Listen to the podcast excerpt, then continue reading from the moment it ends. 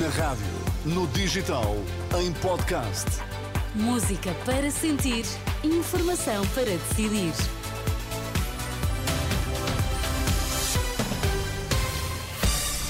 Pedro Queiro, vamos então às notícias, em destaque esta hora.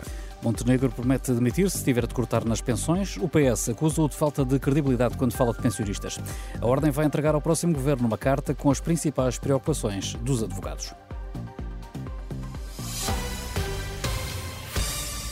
O presidente do PSD garante que, se for eleito, o primeiro-ministro não vai cortar um cêntimo que seja nas pensões. A promessa foi deixada numa ação de rua em Porto Alegre, ao cruzar-se com duas reformadas que se queixaram dos cortes feitos pelo governo, liderado pelo homem que ontem entrou na campanha Passos Coelho. Montenegro respondeu assim.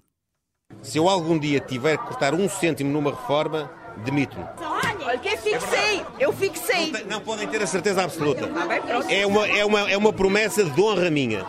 Ficou a promessa de honra nem de propósito. Numa ação de campanha na Madeira, ao início da noite, o líder socialista regressou ao tema das pensões, acusando precisamente o PSD de não ser credível quando fala de pensionistas. Eles não são credíveis. Eles falam em reconciliar-se com os mais velhos. Eles sabem bem porque é que têm de se reconciliar com os mais velhos. Porque foi exatamente a parte do povo português mais maltratado durante os seus governos. Só que os mais velhos, os idosos dos nossos países, os nossos reformados, não se esquecem, nunca se esquecerão da forma como foram tratados. Mais do que a forma foram, como foram tratados, foi a forma como foram enganados. Pedro Nuno Santos, que ignorou as palavras de Passos Coelho sobre os imigrantes e defendeu um choque salarial em vez do choque fiscal proposto pela AD.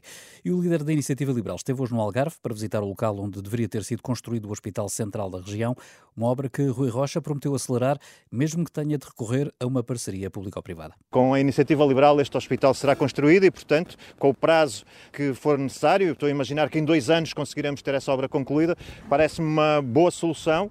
Eh, como sabem, as parcerias público-privadas funcionaram bem em Braga, funcionaram bem em Louros, funcionaram bem em Vila Franca de Xira e, portanto, isso parece-me que é eh, uma das possibilidades. Nós não temos relativamente a essa matéria eh, nenhuma, nenhuma cegueira ideológica. Rui Rocha, o líder da Iniciativa Liberal, que participou ainda ao final do dia numa arruada em Faro, no Algarve. A Ordem dos Advogados pretende entregar ao novo governo, que sair das legislativas, um documento com as principais reivindicações da classe.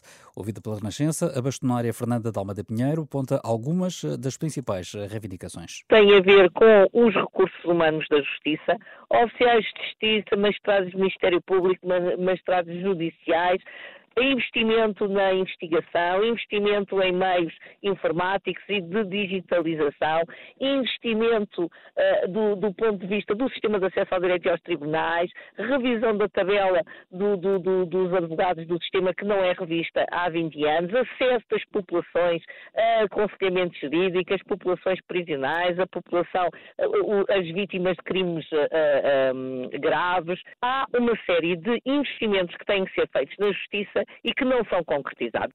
Bastonária da Ordem dos Advogados, Fernanda de Almeida Pinheiro, ouvida pela jornalista Marisa Gonçalves, após o primeiro Fórum Nacional da Advocacia, uma iniciativa do Conselho Geral da Ordem dos Advogados que se realizou, esta terça-feira.